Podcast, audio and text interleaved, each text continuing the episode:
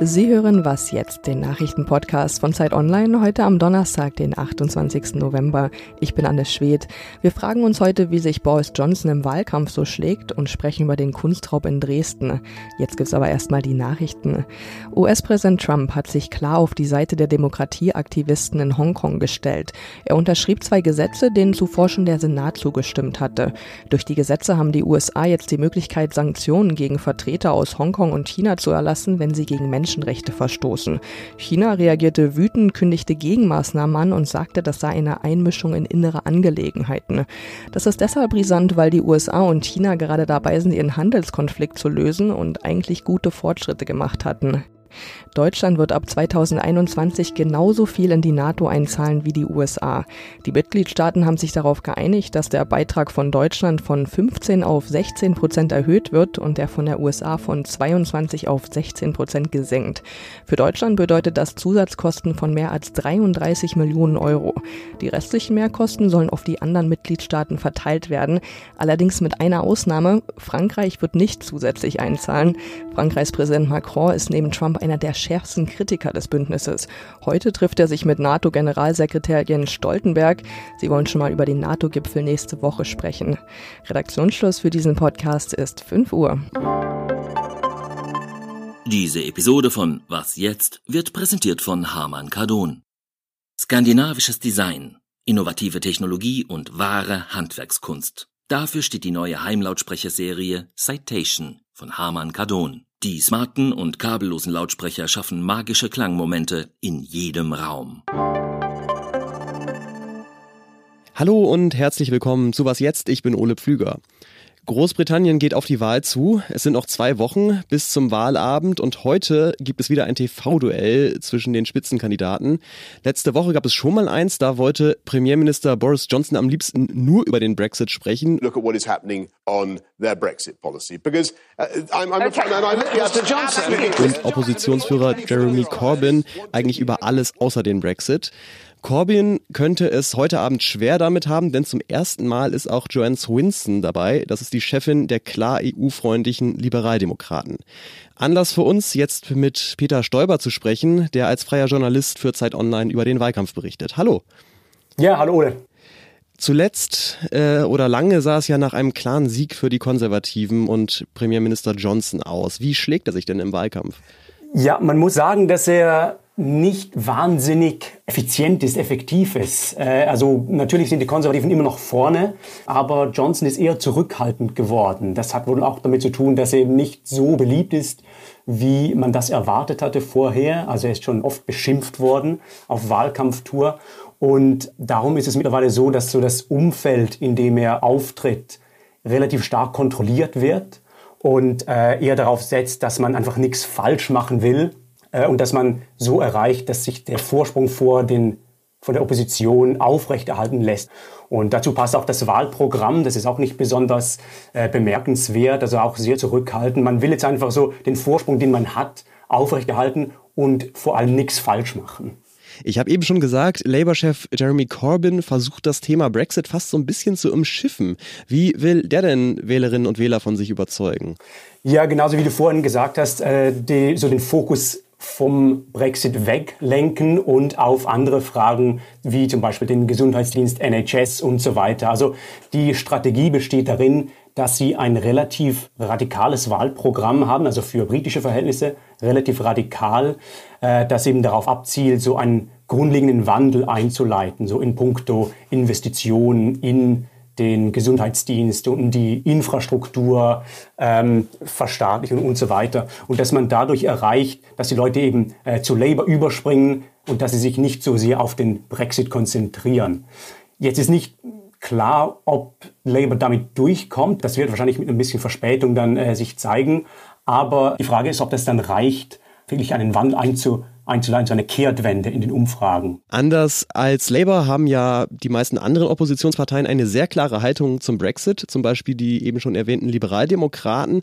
Man könnte ja meinen, dass das denen hilft. Das ist immerhin das große Thema im Moment. Aber ähm, die Liberaldemokraten lassen in den Umfragen tatsächlich nach, wenn man da hinguckt. Woran liegt es? Das hat wahrscheinlich einerseits damit zu tun, dass eben das Wahlsystem die zwei größten Parteien bevorzugt. Und bei so einer wichtigen Wahl, da sagen dann viele Leute, ein Votum für die Liberaldemokraten, das bringt nichts, das ist einfach äh, verschwendet, weil die sowieso nur in ganz wenigen Sitzen gewinnen können. Ja.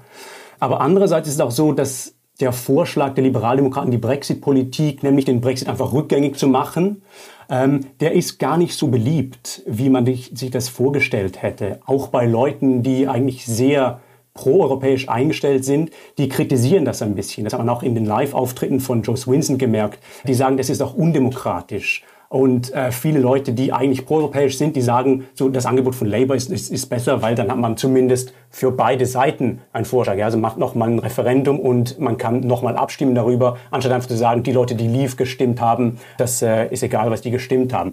Äh, also das äh, trägt auch einen Teil dazu bei, dass eben die Liberaldemokraten äh, einen relativ schlechten Wahlkampf durchgemacht haben bislang. Vielen Dank nach London, Peter Stoiber. Ja, danke auch.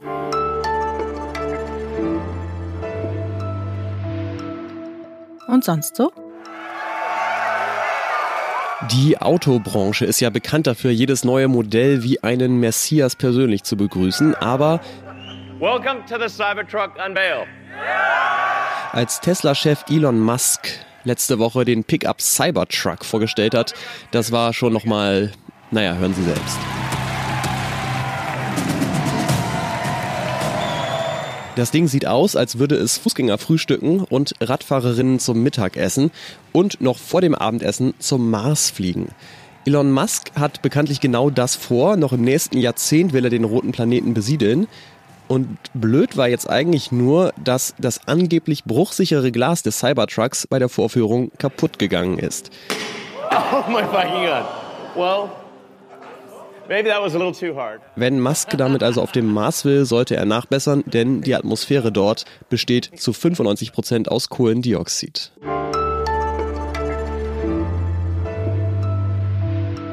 Es ist Montagmorgen kurz vor 5 Uhr in Dresden. Die Täter legen Brand an einen Stromverteiler. Die Lichter gehen aus, die Feuerwehr kommt und sie nutzen das Chaos, um in die staatlichen Kunstsammlungen Dresden einzubrechen. Drinnen zertrümmern sie eine Vitrine mit der Axt und bevor die Polizei eintrifft, können sie rund 20 Schmuckstücke mitnehmen. Darunter sind hunderte Jahre alte Ensembles aus Diamanten und Brillanten, die einst August dem Starken gehört haben und ja, es ist nicht klar, ob die jemals wieder auftauchen werden. Über den Stand der Ermittlungen möchte ich jetzt mit Martin Machowetz sprechen, der Büroleiter der Zeit in Leipzig ist. Grüß dich. Hallo, hey. Marion Ackermann, die äh, Direktorin der Museen, hat ja gesagt, der Materialwert des Diebesguts sei gar nicht so hoch, aber ähm, dass diese Schmuckstücke von unschätzbarem kulturhistorischen Wert seien. Worin besteht der denn?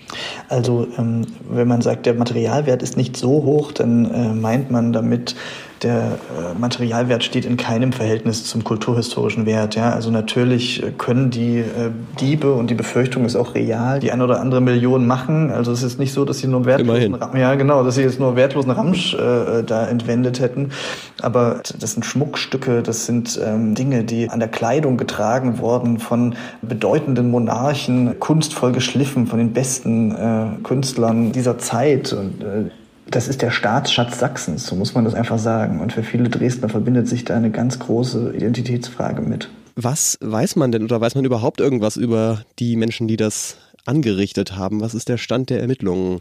Na, man weiß, äh, dass sie sich auskannten und dass sie ganz offensichtlich Profis sind. Also die sind da sehr, sehr präzise zu Werke gegangen. Und obwohl das total martialisch aussieht, was sie da gemacht haben, ähm, hat es gleichzeitig auch, finde ich, was Chirurgisches. Also die wussten genau, an welche Vitrine sie müssen, um die allerwertvollsten Sachen zu erbeuten, haben diese Vitrine dann relativ gezielt aufgekloppt und sind wieder weg mit einem. Das war nicht so chirurgisch. Das war nicht so chirurgisch, nee, das war mit, mit, mit, mit dem Beil, mit der Axt. Und äh, die ganze Aktion hat nur wenige Minuten gedauert.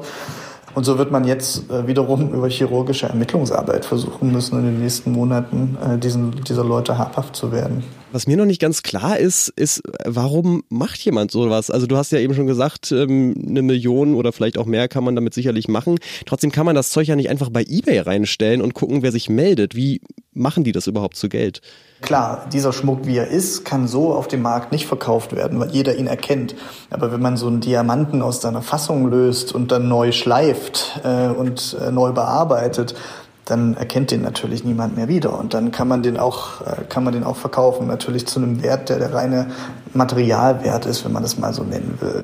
Gibt aber auch ein paar andere Thesen. Also manche sagen, vielleicht handelt es sich um so einen Fall von Art-Napping, also von Kunst-Kidnapping, dass jemand es einfach nur geklaut hat äh, um jetzt den Freistaat Sachsen zu erpressen, sich zu melden, zu sagen, hier, wir zerstören das oder ihr gebt uns eine bestimmte Summe. Ja, ähm, man wird es sehen. Also ich weiß noch nichts von einer heißen Spur, die die Polizisten da haben, aber ich weiß auch, dass es eine ganze Reihe Zeugenaussagen gibt. Also ganz ohne Sporen ist das möglicherweise nicht abgelaufen und äh, es kann schon sein, dass man den Tätern dann auf die Schliche kommt. Zumindest wenn's, wenn die Art-Snapping-Theorie stimmt, dann werden wir sicherlich noch davon hören. Vielen Dank, Martin Machowetz. Sehr gerne, Dankeschön. Mehr über den Kunstraub in Dresden können Sie auch in der aktuellen Ausgabe der Zeit nachlesen. Da hat nämlich Martin einen Text drüber geschrieben, zusammen mit Hanno Rauterberg. Das war was jetzt an diesem Donnerstag. Vielen Dank fürs Zuhören. Schreiben Sie uns immer gerne Mails an wasjetzt.zeit.de, wenn Sie uns etwas mitteilen möchten. Ich bin Ole Pflüger und sage Tschüss, bis zum nächsten Mal.